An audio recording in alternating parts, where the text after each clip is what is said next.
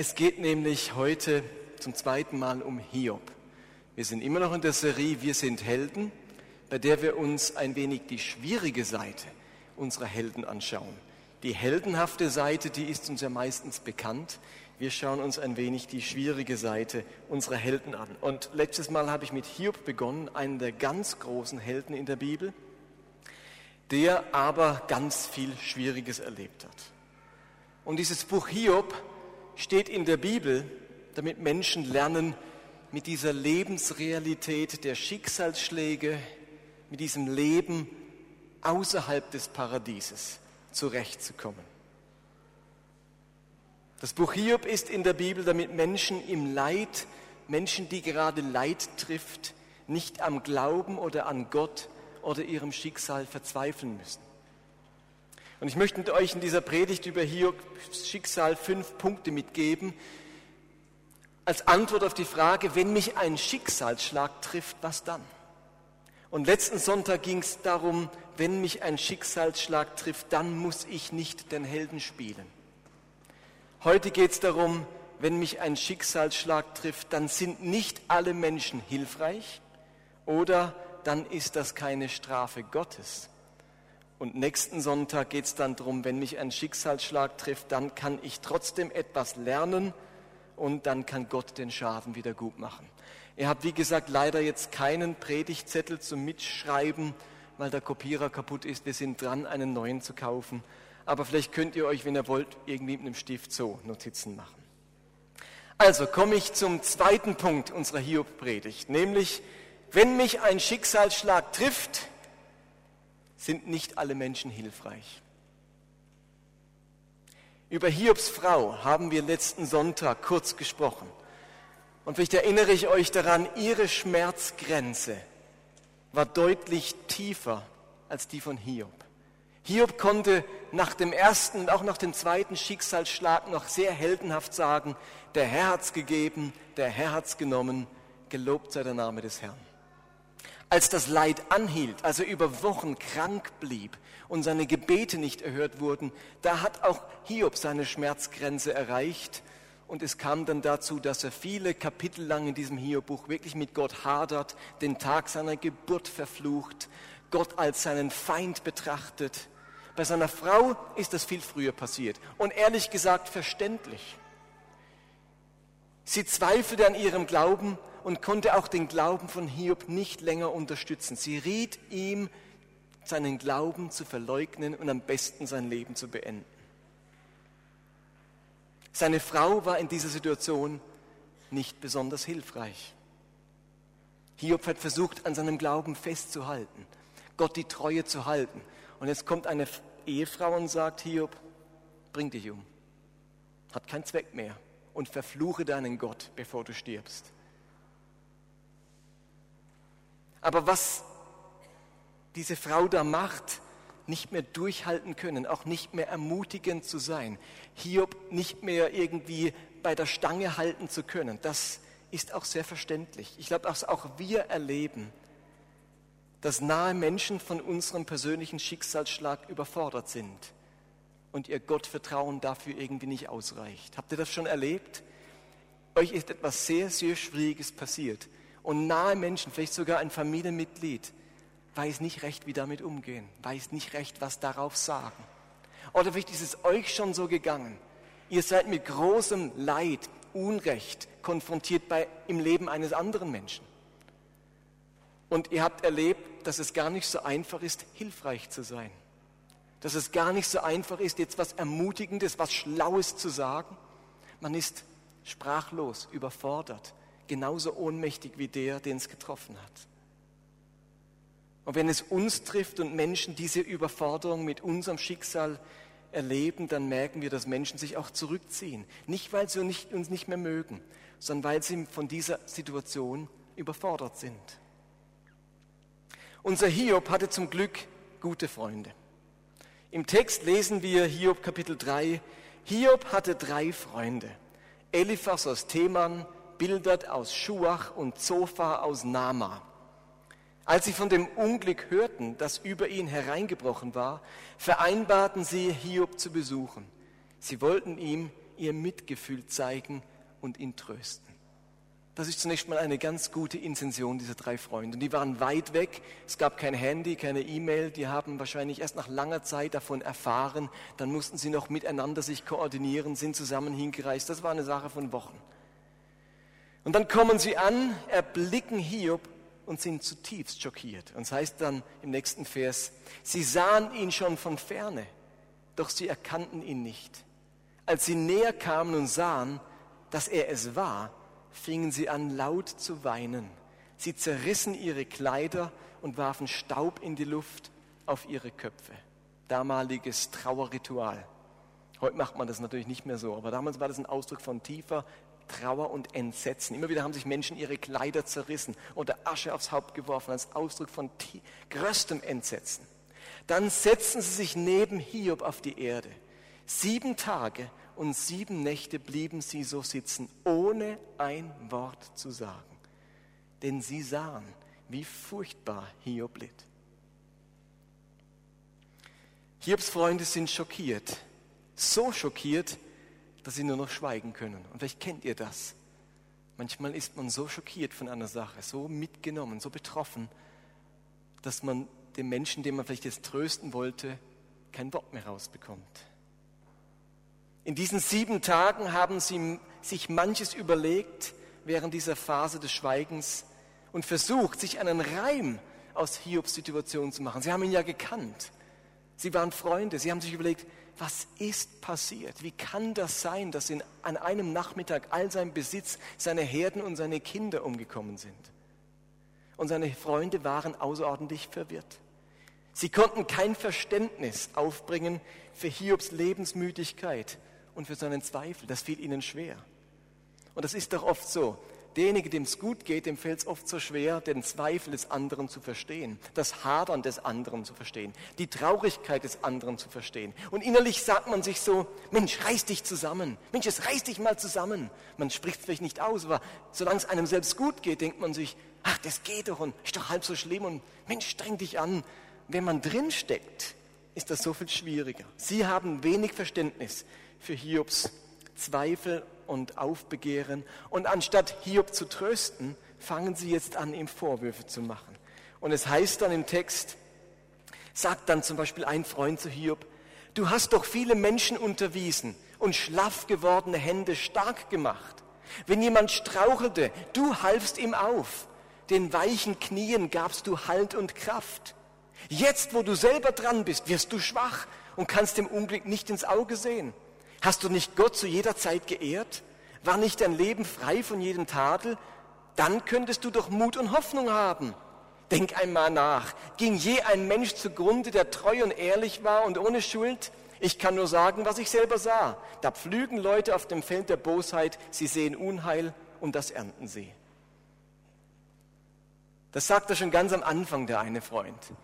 Der beobachtet Hiob und denkt sich, Mensch, Hiob, reiß dich zusammen.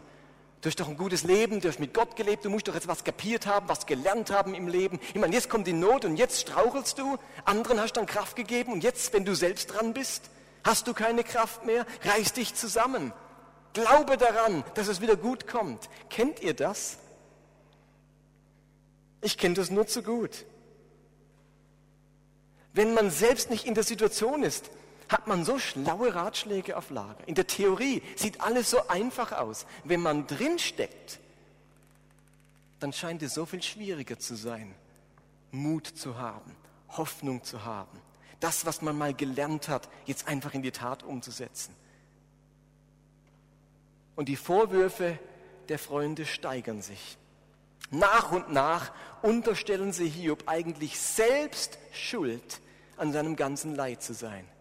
In ihrer Theologie war es eben so, dass der Gerechte Gutes erlebt und dem Ungerechten Schlimmes widerfährt. Das war für sie ein göttliches Naturgesetz.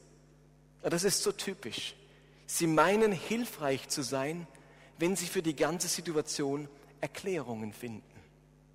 Menschen wollen immer Erklärungen, die Schuldfrage klären, Gründe für das Ganze finden die Dinge klarstellen. Das liegt so in unserer Natur. Wir meinen, es lebt sich einfacher und leichter, wenn man Erklärungen findet, wenn man die Warum-Frage klärt. Und genau in diesem Streben, in diesem sehr menschlichen Streben, sind sie jetzt überhaupt nicht hilfreich. Sie kamen, um zu trösten, und sie landen mit diesem Hiob in einer heillosen Diskussion. Sie kamen, um zu trösten. Und wo sind sie gelandet? In einer heillosen Diskussion.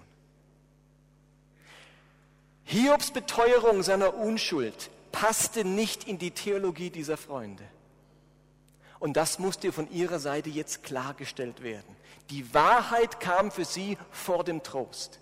Sie wollten nicht die Wahrheit ihrer Theologie auf dem Altar der Barmherzigkeit opfern. Habt ihr das gehört? Diese drei Freunde wollten nicht die Wahrheit ihrer Theologie, dass der Gerechte immer gesegnet ist und der Ungerechte leidet. Sie wollten die Wahrheit ihrer Theologie nicht auf dem Altar der Barmherzigkeit opfern.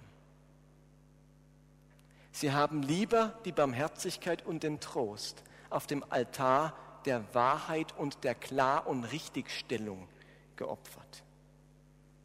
Und da war jetzt ein Mann, der bereits am Boden liegt, alles verloren hat und jetzt zusätzlich von seinen Freunden in den Rücken getreten wird. Christen haben manchmal die entsetzliche Fähigkeit, für die Verteidigung ihrer theologischen Überzeugungen Liebe, Trost und Barmherzigkeit zu opfern. Ihr Lieben, das ist vor 500 Jahren der Inquisition passiert. Die haben es gut gemeint, aber um der Wahrheit willen wurden eine Million Frauen geopfert. Während der Reformationszeit ist das passiert und es passiert uns heute noch genauso. Wir sind unglaubliche Wahrheitsfanatiker, die nicht verstanden haben, dass der Einzige, der die Wahrheit wirklich kennt, Gott ist und alle anderen meilenweit von der Fähigkeit entfernt sind, die Wahrheit wirklich zu erkennen. Ihr Lieben, Christen haben nicht die Wahrheit. Christen glauben an die Wahrheit. Hallo? Christus sagt, ich bin die Wahrheit. Wir glauben an die Wahrheit. Aber sobald sich ein Mensch einbildet, er hat die Wahrheit, ist er nur einen Schritt davon entfernt, zum Inquisitor zu werden. Lasst uns persönlich werden. Was für ein Freund bist du? wenn Menschen um dich her vom Schicksal getroffen werden? Was für ein Freund bist du dann? Bist du in der Lage zu echtem Trost, zu echter Barmherzigkeit? Oder musst auch du die Schuldfrage klären, Gründe suchen, falsche Überzeugungen richtigstellen und der Wahrheit zum Sieg verhelfen? Ich wünsche mir, dass wir in Zeiten großer Not auf Menschen treffen, die sich anders verhalten wie die Freunde Hiobs. Oder dass wir selbst zu solch zu hilfreichen Freunden werden und keine Freunde, die am Ende nicht barmherzig sein können, weil beim anderen wohl noch irgendetwas falsch sein muss. Und damit gehe ich nahtlos über zu unserem dritten Punkt. Und Hans, könntest du mir ein Glas Wasser bringen? Wär das, wärst du so lieb? Steht schon da? Oh, sorry. Sorry. Dritter Punkt. Wenn mich ein Schicksalsschlag trifft, ist das keine Strafe Gottes. Auf den Punkt habe ich mich sehr gefreut in der Vorbereitung, ehrlich gesagt. Jetzt wird es fundamental theologisch hier. Also das soll heißen, jetzt machen wir was ganz Grundlegendes. Ist Gott ein strafender Gott? Straft Gott. Wer von euch hat schon den Satz gesagt oder gehört, kleine Sünden straft der Herr sofort. Schon mal gehört? Seid ihr alle so wenige? Keine Sünden straft der Herr sofort, schon mal gehört? Straft der Herr kleine Sünden sofort? Straft der Herr große Sünden irgendwann? haben wir einen strafenden Gott. In der Auseinandersetzung mit den Freunden von Hiob ist das ja bereits deutlich geworden. Sie hatten eine bestimmte Theologie, eine bestimmte Weltanschauung. Ihrer Meinung nach wird der Gerechte von Gott belohnt und gesegnet, wohingegen der Ungerechte von Gott bestraft und gerichtet wird. Möchte ich das kurz erläutern, von jedem der drei Freunde ein Zitat. Eliphas, der Älteste, antwortet auf Hiobs Hadern mit seinem Schicksal so, Hiob 4, Vers 7. Denk einmal nach. Ging je ein Mensch zugrunde, der treu und ehrlich war und ohne Schuld?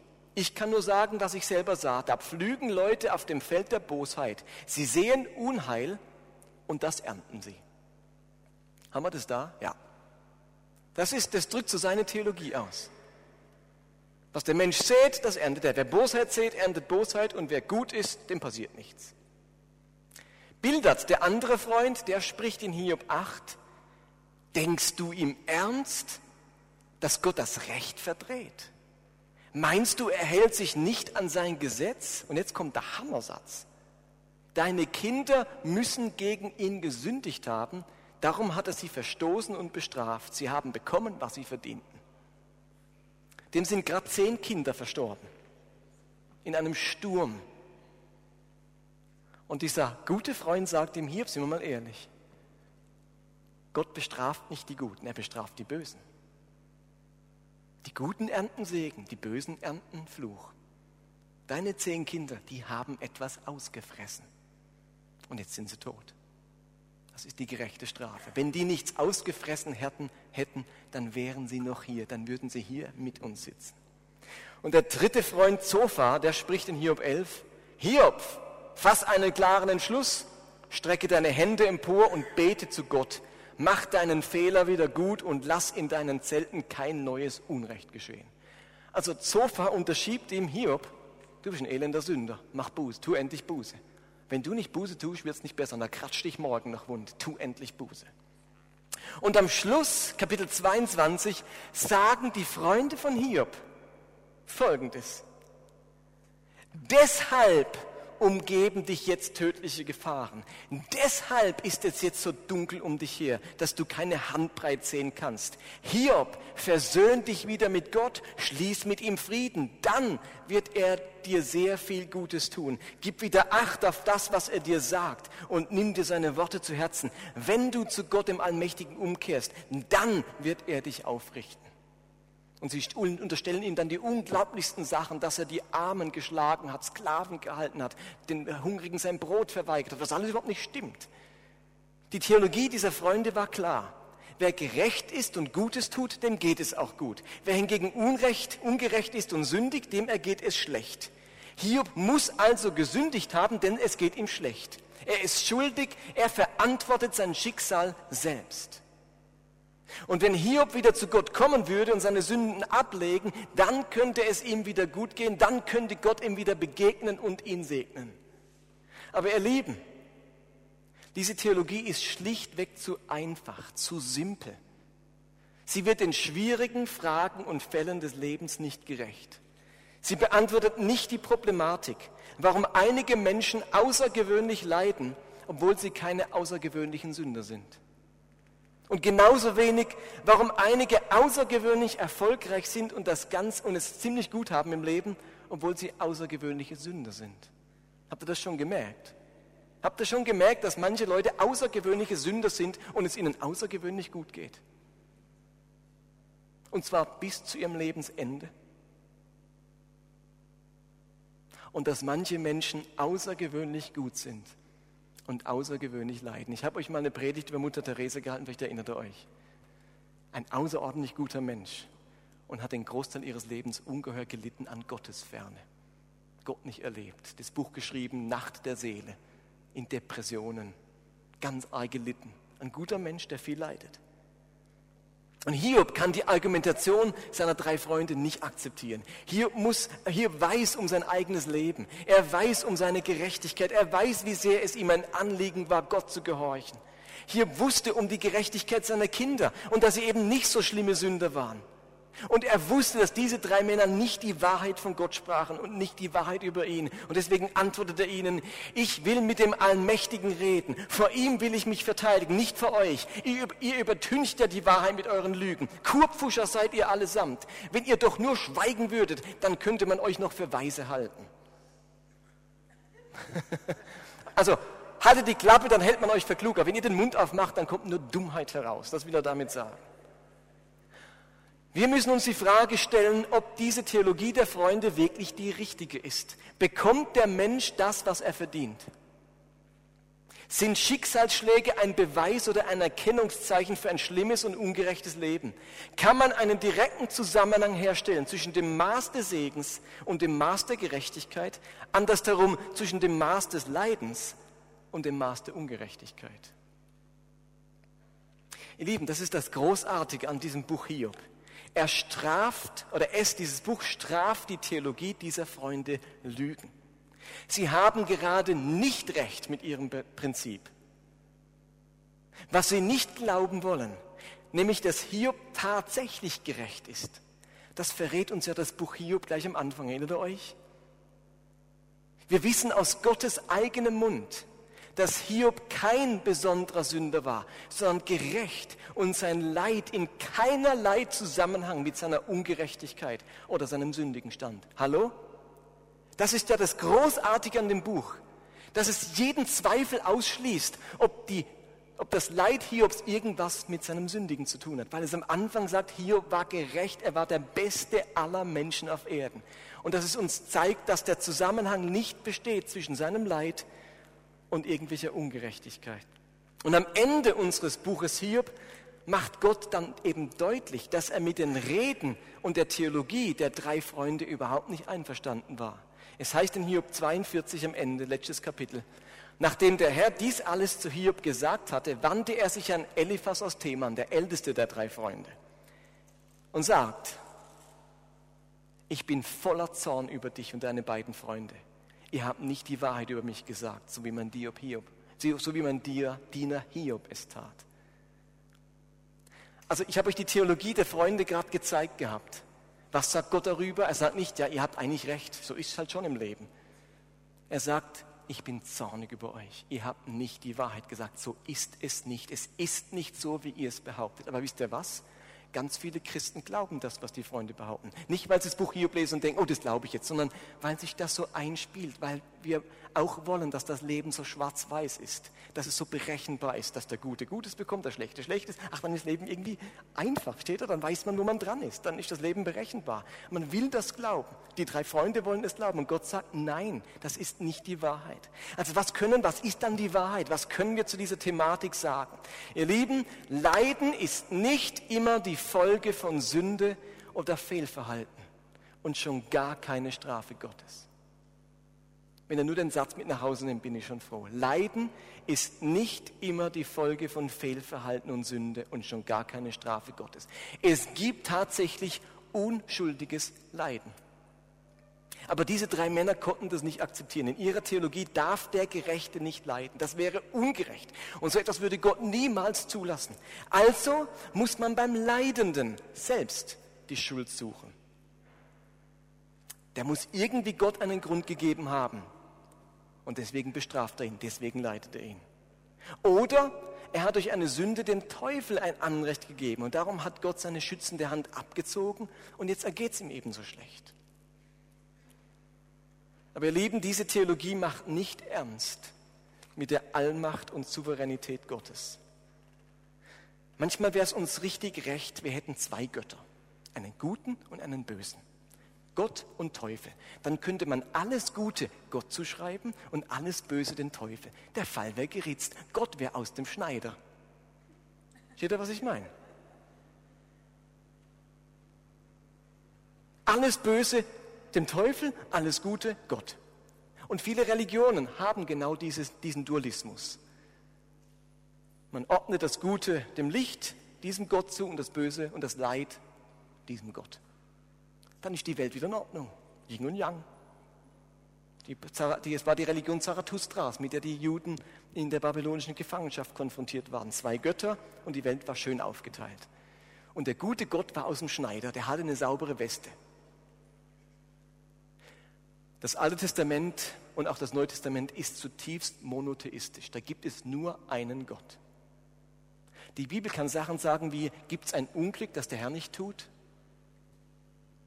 Die Bibel bringt es fertig, das Gute und das Böse unserem Gott zuzuschreiben. Der kann beides. Er ist ein souveräner Gott. Und bei der Theologie der Freunde ist Gott ein abhängiger, ein schwacher Gott. Warum? Nun, sobald ein Mensch sündigt oder gegen Gott handelt, dann sind diesem Gott die Hände gebunden. Er kann den Menschen nicht mehr schützen. Plötzlich hat der Teufel die Oberhand und Gott muss darauf warten, dass der Mensch sich bessert und Buße tut. Versteht ihr? Wenn ein Mensch was Böses tut, dann ist Gott schachmatt. Dann kann er nichts mehr gut. Das heißt, Mist, ich würde dich so gern segnen. Aber hey, Schachmatt, ich, ich, mir sind die Hände gebunden. Du musst erst Buße tun, du musst erst wieder anständig werden. Dann kann ich dich wieder segnen. Aber jetzt sind mir die Hände gebunden. Es tut mir leid, ich würde ja gern, ich wäre ja gern gut, aber solange du böse bist, sind mir die Hände gebunden. Gott ist wie eine Art gebunden an ein himmlisches Vertragswerk. Mal hat Gott freie Fahrt mit seinem Segen und mal muss Gott auf die rote Ampel warten. So lange, bis der Mensch wieder der ist, der er sein sollte. Hallo, versteht ihr das? Hallo? Wenn ich anständig bin, hat Gott freie Fahrt mit seinem Segen. Dann kommt er an. Wenn ich böse bin, dann, er, dann taucht im Himmel beim Namen Martin Benz ein rotes Licht auf. Stopp, kein Segen mehr. Warten, warten. Und die Ampel springt erst wieder auf grün. Wann? Wenn ich anständig bin. Oder wie die Freunde Hiobs es gesagt haben, tu endlich Buße, seh es endlich ein, dann kann Gott dich wieder segnen. Aber jetzt, die Ampel ist rot, im Himmel ist die Ampel rot, sorry. Dass deine Gebete nicht erhört werden, logisch, du bist ein Sünder. Die Ampel ist rot. Gott kann da nichts machen. Gott ist also komplett abhängig von meiner Anständigkeit. Und bei dieser Theologie ist der Segen Gottes nichts anderes wie ein persönlicher Verdienst. Schon gemerkt? Bei dieser Theologie ist der Segen Gottes ein persönlicher Verdienst. Wie hat unser Freund gesagt? Ich kann nur sagen, was ich selber sah. Da pflügen Leute auf dem Feld der Bosheit, sie sehen Unheil und das ernten sie. Aber wer anständig ist, wer das Richtige tut, wer auf geradem Wege geht, den kann Gott segnen. Und wisst ihr was? Das klingt für die meisten von unseren Ohren ganz vertraut. Oder? Klingt doch total vertraut. Aber stellt euch das bitte einmal richtig vor. Jetzt sind wir mal konsequent. Jetzt spielen wir mal diese Theologie konsequent, wenden wir die mal an. Wir glauben an die Gnade und Güte Gottes. Stimmt's? Hallo, seid ihr noch da? Glauben wir doch dran. Erlösung ist ein Geschenk. Stimmt's? Umsonst. Frank, hast du was beigetragen zu deiner Erlösung? kann Gott mal sagen, Frank, war ein guter Deal. Ich 90 Prozent, du 10 Prozent. Wir sind gute Partner. Und beim anderen sagen, du, tut mir leid, du hast ja 10 Prozent nicht erfüllt, konnte ich nicht erlösen. Meine 90 Prozent waren parat. Die waren parat. Deine 10 Prozent haben gefehlt. Ihr Lieben, dann ist doch kein Geschenk mehr, oder? Dann hat man sich doch verdient. Verdient, damit 10 Prozent, aber man hat sich's verdient. Wir glauben daran, dass wir es nicht verdienen können, dass Erlösung ein Geschenk ist. Aber alles andere, hat scheinbar seinen Preis, nämlich unseren Gehorsam und unsere Anständigkeit. Bei Gott scheint irgendwie zu gelten, ohne Fleiß kein Preis, ohne Gehorsam kein Segen. Wer also gesegnet ist, kann sich eigentlich auf die Schulter klopfen und insgeheim sagen, habe ich auch verdient. Habe ich mir verdient. Und jeder, dem etwas Schlimmes widerfährt, muss sich eingestehen, dass er Schuld haben muss, dass Gott seinen Schutz abgezogen hat, dass der Teufel jetzt am Zug ist und er irgendwie etwas in Ordnung bringen muss. Ihr Lieben, wenn diese Theologie stimmt, dann können wir heute Abend getrost 30 Jahre aus der Menschheitsgeschichte rausstreichen. Die können wir gar streichen, wenn diese Theologie stimmt. Denn da braucht es keinen Jesus mehr, nur noch fleißige, anständige Christen. Da glaubt man an einen strafenden Gott, einen Gott, dessen Macht eingeschränkt ist, ein Gott, der wegen der Sünde nicht so kann, wie er will und der von der Anständigkeit der Menschen angezogen wird wie die Motte vom Licht. Aber Jesus berichtet von einem Gott, der Undankbare und Böse segnet. Lukas 6, Vers 35. Denn er ist Gott barmherzig, gütig gegen Undankbare und Böse sagt Jesus. Gott segnet Böse. Gott segnet Undankbare. Nicht nur Gehorsame, nicht nur Gute, nicht nur Dankbare. Ihr Lieben, wegen Jesus werde ich eben nicht mehr gestraft für Ungehorsam. Der wichtigste Vers heute Abend steht in Jesaja 53, Vers 5. Die Strafe liegt auf ihm, damit du weiterhin gestraft wirst. Dieser Vers sagt, die Strafe liegt auf ihm, auf dass wir Frieden hätten. Die Strafe liegt auf ihm. Gilt das jetzt oder nicht? Habe ich jetzt Frieden oder werde ich noch gestraft? Kommt der Frieden und der Segen Gottes, weil ich mich straffrei verhalte oder weil ein anderer meine verdiente Strafe auf sich genommen hat? Ihr Lieben, das ist die entscheidende Frage. Kommt Gottes Segen und Gottes Frieden zu mir, weil ich mich straffrei verhalte oder weil ein anderer meine Strafe genommen hat? Ihr Lieben, ich habe Frieden mit Gott und ich bin in seiner Hand und in seinem Segen, nicht weil ich es irgendwie wert bin oder verdient habe, sondern weil ein anderer meine wohlverdiente Strafe, meinen Fluch, meine Züchtigung getragen hat und jeden Tag neu trägt. Wir glauben bei der Errettung vor der Hölle an die Gnade, bei der Segnung und Bewahrung unseres Lebens aber ganz oft an Verdienst. Da kommt dann über die Hintertüre wieder die Selbstgerechtigkeit herein. Kleine Sünden straft der Herr sofort und große erst recht. Es kann doch nicht sein, dass in der Gemeinschaft der Versöhnten derjenige oder diejenigen, die von schwerem Leid, die von Schicksalsschlägen getroffen sind, nun auch noch unter dem Generalverdacht stehen, irgendwelche Leichen im Keller zu haben und Gott so lange nicht nachlässt, sie zu plagen, bis sie auch die letzte Leiche ausgegraben haben. Seht ihr? Wenn einer also, wenn es einem schlecht geht, dann hat er Leichen im Keller. Und bis du die nicht rausgeholt hast, wird dich der Herr nicht mehr segnen. Soll ich euch was sagen? Ich habe Leichen im Keller. Ich habe Leichen im Keller. Also soll ich noch was sagen? Jeder von euch hat Leichen im Keller. Paulus sagt das so schön in Römer 3. Wir alle mangeln des Ruhmes, den wir bei Gott haben sollten. Doch Gott erklärt uns aus Gnade für gerecht. Es ist sein Geschenk an uns durch Jesus Christus, der von uns von unserer Schuld befreit hat. Ihr Lieben, wir alle mangeln des Ruhmes. Wir alle haben Leichen im Keller. Und wenn jemand gesegnet ist, kann ich sagen, ja, aber ich habe bloß noch fünf Leichen. Du hast eben 15. Gott segnet uns trotz unserer Leichen im Keller, obwohl wir des Ruhmes mangeln, den wir haben sollten, obwohl wir Sünder sind und nicht nur gestern, auch heute und morgen Sünder sein werden weil die Strafe auf ihm liegt, weil er uns seine Gerechtigkeit geschenkt hat. Ihr Lieben, wir befinden uns in keinem Tauschhandel mit Gott, Segen für Gehorsam, Strafe für Ungehorsam. Im Psalm 103 steht so schön, er handelt an uns nicht nach unseren Sünden und vergilt uns nicht nach unserer Schuld. Wenn ihr die Theologie der drei Freunde habt, dann könnt ihr einpacken dann könnt ihr zu irgendeiner Religion konventieren, aber nicht zum Christentum. Das ist die falsche Religion für diese Theologie. Denn das ist der Kern des Evangeliums. Deswegen brauchst du jeden Tag diesen Jesus so sehr, weil du dir kein Milligramm Segen selbst verdienen kannst. Deswegen brauchen wir diesen Jesus. Wir sind gesegnet nicht wegen irgendeiner frommen Tat, sondern weil wir täglich unser Vertrauen allein auf Christus setzen. Ihm verdanke ich alles, ohne ihn könnte ich durch keine Heldentat der Welt mir etwas bei Gott verdienen. Und vielleicht noch zum Abschluss diesen Gedanken, wo ihr jetzt vielleicht habt, aber steht nicht im Galaterbrief, was der Mensch sät, wird er ernten. Das heißt doch in Galater 6, Irrt euch nicht, Gott lässt sich nicht spotten. Denn was der Mensch sät, das wird er ernten. Wer auf sein Fleisch sät, der wird vom Fleisch das Verderben ernten. Wer aber auf den Geist sät, der wird von dem Geist das ewige Leben ernten. Dieser Vers wird so in biblischen, in christlichen Kreisen genommen, um damit zu rechtfertigen, dass Menschen immer das kriegen, was sie verdienen. Oder? So wird er doch gedeutet. Das, was du so säst, das erntest. Und wer eben Schlechtes tut, der erntet Schlechtes und wer Gutes tut, erntet Gutes. Also der, scheinbar steckt die Theologie der Freunde in diesem Vers drin.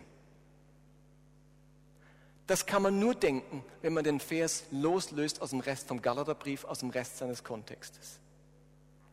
Es geht in dieser Stelle in keinster Weise darum, dass Menschen von Gott, von Gott immer das erhalten, was sie verdient haben. Das steht gar nicht da. Im ganzen Galaterbrief geht es um die Auseinandersetzung zwischen Fleisch und Geist soll heißen zwischen dem Gesetz als Weg zu Gott oder der Gnade als Weg zu Gott. Und Gott hat den Weg des Gesetzes, den Weg der guten Werke abgeschafft und hat nur den Weg der Gnade geöffnet.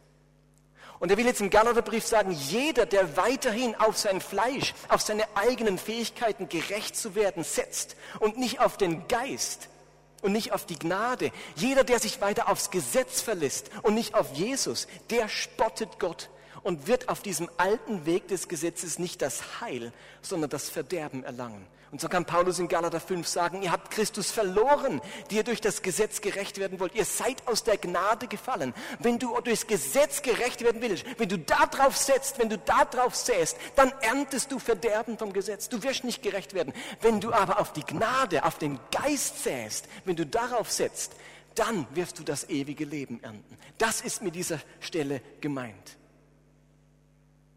Es geht nicht um einen Kausalzusammenhang zwischen fleischlich sündig sein und daraufhin Böses im Leben ernten. Da reißt man sonst einen Vers total aus einem Zusammenhang und macht eine gnadenlose Verdiensttheologie daraus. Und mir ist schon klar, menschlich gesehen ist es sicher so, dass unser Tun logische Konsequenzen hat. Wer jahrelang säuft, der erntet eine Leberzirrhose. Und wer jahrelang raucht, erntet Lungenkrebs. Und wer sich nicht warm genug anzieht, erkältet sich.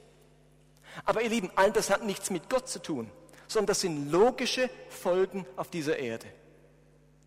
Aber habt ihr auch schon gemerkt, dass nicht jeder Raucher Krebs bekommt und nicht jeder, der keine Jacke anhat, sich erkältet? Das Leben ist nicht so schwarz-weiß. Die Zuordnung von Ungerechtigkeit und Leid, Gerechtigkeit und Wohlergehen verhebt nicht in dieser Welt. Das ist die simple Botschaft des Buches Hiob. Ihr Lieben, ich versuche Gott gehorsam zu sein und richtig zu leben, weil ich Gott liebe und begeistert bin von ihm und nicht, weil ich mir dann was verdiene und was bekomme. Nicht Erlösung, nicht Segen oder sonst irgendetwas. Und wenn ich einen Schicksalsschlag erlebe und wenn du einen Schicksalsschlag erlebt hast oder erleben wirst, wenn du leidest, wenn in deinem Leben gerade was schief läuft, wenn deine Gebete nicht erhört wurden, wenn was passiert, du denkst, ach du mein, wenn du eine Hiobsbotschaft bekommst, dann muss ich nicht anfangen, alles zu hinterfragen, um mich von Gott verlassen zu fühlen, weil er mich für irgendetwas strafen will. Ich finde nicht immer eine Erklärung für Schicksalsschläge. Aber anstatt dass ich nun auch noch ein Problem mit Gott habe, darf ich mich fest darauf verlassen, dass er im Leid bei mir ist, zu mir hält, mitleidet, mich noch immer mag und mich nicht verlassen hat. Das ist die großartige Botschaft des Buches Hiobs. Also, wenn mich ein Schicksalsschlag trifft, dann ist das keine Strafe Gottes. Amen. Lasst uns einen Moment wie immer nochmal drüber nachdenken und dann singt die Band mit uns ein Lied und wir sprechen noch ein Gebet.